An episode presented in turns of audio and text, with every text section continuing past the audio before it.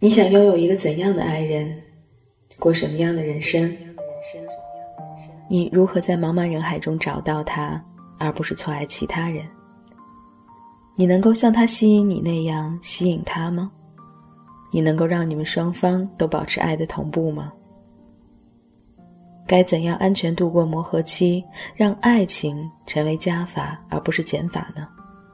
当身体减少分泌去甲肾上腺素和多巴胺时，当激情褪去、热恋结束时，你是否有办法去对抗天性，不患得患失，不通过错误的方式来验证爱的存在？你是否可以打开爱的良性循环，让你们不止一次爱上彼此？该怎么做才能让他一直感受到被爱呢？该怎么做才能让自己一直感受到被爱呢？哦，最最重要的是，你如何最大程度的摆脱原生家庭的影响，不让那些你不认可的，甚至伤害过你的相处模式来扰乱破坏你现在想要建立的亲密关系？而这一切不是要爱得更用力，却是要爱得更智慧。亲爱的，你认为我们有必要聊一聊吗？关于爱情、婚姻和男人。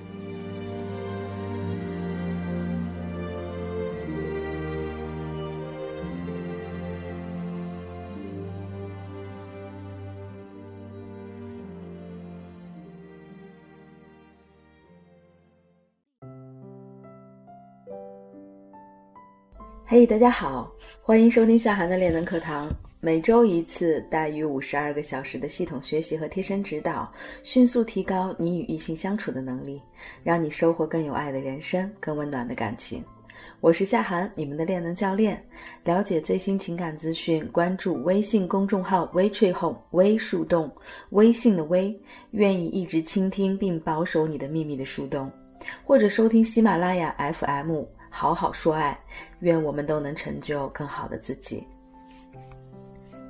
今天呢，我们的主题是获得投资的终极秘诀。作为谈钱说爱系列课程的最后一节，在课程正式开始之前呢，除了要做例行的上期内容回顾之外呢，还要特别提醒小伙伴们拿出，呃，你们的小本本做好笔记，因为这一节课呢，确实是干货满满的。压轴课。上节课呢，我们讲了如何给男士们回礼，因为在之前的系列课呢，我们主要是讲怎么样来获得礼物啊。还记得我们嗯，在这里头呢，有通过不同类型的这个解释哈，来让大家了解直男们送错礼的一些类型。同时呢，我们还特别跟大家讲了送礼的原则。投其所好原则、实用性原则、比较级原则、面子原则、爱屋及乌原则等等，这些知识你们都还记得吗？我们都知道，任何一段关系，如果男女双方的价值输出可以相对保持平稳，不断有利于建立他们对感情体验的舒适度，同时呢，也能够帮助这段关系本身走得更长久和平稳。四大伴侣价值当中呢，传统的模式一般是由女性来提供生育价值和观赏价值，由男性来提供养育价值和情绪价值。因为现在的这个社会的大环境和劳动分工的性别差异化越来越模糊哈，所以现在也会出现，比方说其他价值的匹配组合，例如在姐弟恋中就很容易出现女才男貌的模式。什么意思呢？就是男人提供观赏价值和情绪价值，女人提供生育价值和养育价值。在这里特别解释一下四大伴侣价值：生育价值是女性的性别本身带着的，因为只有女人才可以生孩子；养育价值呢，就代表着这个男人抚养后代、自己本身赚钱的能力和他摄取资源和占有资源的能力。观赏价值就是你的外表、长相、气质能不能够让人赏心悦目；情绪价值就是在一段关系当中由谁来发起主动，那么发生矛盾的时候呢，由谁来去哄对方，啊，由谁来去挽回感情，这些呢都是属于情绪价值的供给。OK，结合这四大伴侣价值。在我们的男性八大分类当中呢，有一条很重要的线索叫投资线，是用来作为判断男性的不同的分类依据。那么重点来了，亲们，假如你可以有办法把对方从测试型引导变成投资型，那就意味着你不仅改变了对方的类型，同时也改变了你在关系当中所得的待遇。我曾经认识一个十分富有的企业家，哈，他平时最大的爱好呢，就是装成自己的司机去追姑娘，然后呢，看着他们对自己嫌贫爱富的嘴脸呢，心里就超级爽，超有快感，很变态，是不是？其实所有的男人呢，记住，所有都有一个非常奇怪的特点，就是很害怕你爱他的钱，你可以爱他的英俊、幽默、有才华。甚至勇敢、善良、好人缘，但是唯独会介意你爱他的钱和权。女孩子会想不通啊，钱是你靠自己努力赚到的，是你能力的本身体现，而其他那些特点，它都很多是天生的，你并没有努力过呀。女人爱你的能力，爱你努力过的后的结果，有什么问题呢？为什么会生气啊？那么这件事情呢，我也曾经问过很多的直男哈，他们给出的答案我总结了一下，大概最接近事实的答案就是，爱男人的英俊、幽默、才华或者其他，女人拿不走，但是爱他的钱，女人可是要花掉的。那么我们从进化心理学的角度来看，男人呢都很怕当供养者，而渴望做情人。所以，你如果表现出对他的基因本身的热爱，那就意味着你愿意成为他最佳的传承人。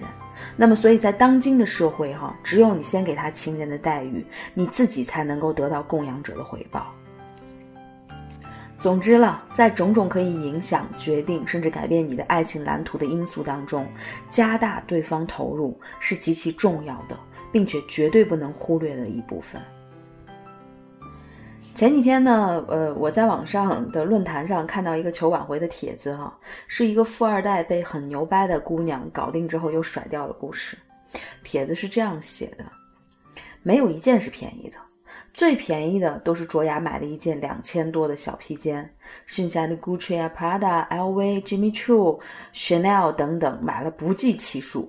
分手后呢，我老妈给我算账，我给她买东西花了不下四十万。这还不包括平时一块出去玩、吃个法餐、看个电影什么的。记得第一次给他买 Jimmy Choo 的高跟鞋，在美国买的，回国的时候给他带回去。鞋子邮到以后，我和我哥们儿两个粗老爷们儿，一人捧着一只高跟鞋，一脸迷茫的看着，百思不得其解，为什么就这么一双高跟鞋，他的要上千刀呢？难道是人皮吗？那时候我和他出去玩。他穿着我给他买的奢侈品，趾高气扬地走着，然后嘲笑我一身凡客成品，一副屌丝的样。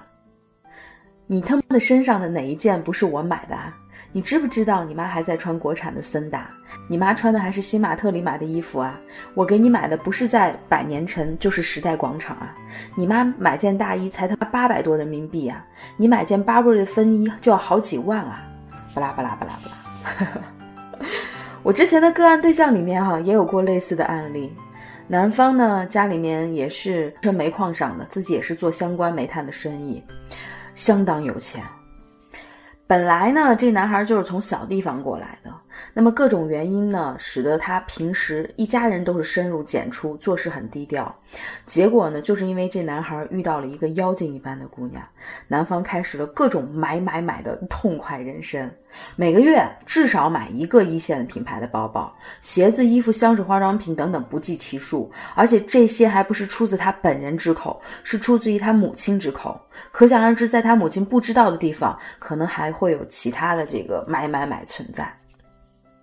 事情呢，就是因为这男孩准备在大别墅上加女孩子的名字的时候呢，男方的母亲强势介入，所以才有了他们一家人浩浩荡荡来做咨询的这样的事儿。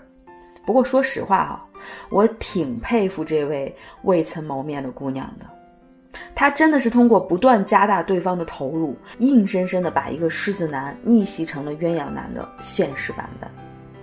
所以呢，嗯，如果哈你能够在投资这条线上，通过改变对方的投资态度，由测试变成投资的话，那么我相信哈你在关系当中的舒适度也会大大的增加，同时对方离开这段关系的风险也会大大的减小。大家有没有想过一个问题哈？我们首先用男人的视角反推一下。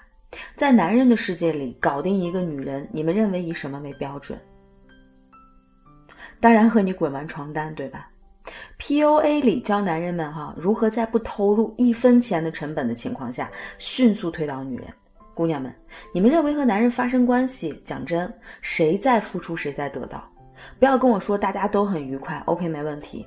男人和女人哈都有享受性爱的权利和需求，问题是啪啪啪之后，谁将面临被迫怀孕的风险？谁更容易传染上性病？谁的社会认证，就是我们所谓的名声，更容易受到攻击甚至损毁？其次呢，我们回到女人的世界。我想试问各位哈，搞定一个男人，你们认为以什么作为标志？我们刚才说了那么多，你不会告诉我是推倒他，对不对？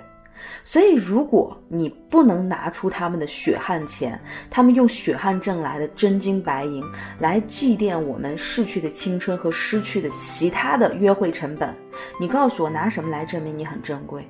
拿什么来证明你搞定了他？退一万步说哈，就算在你们之间你什么都没有得到，到最后无论得到与不得到，我们都会老，对吧？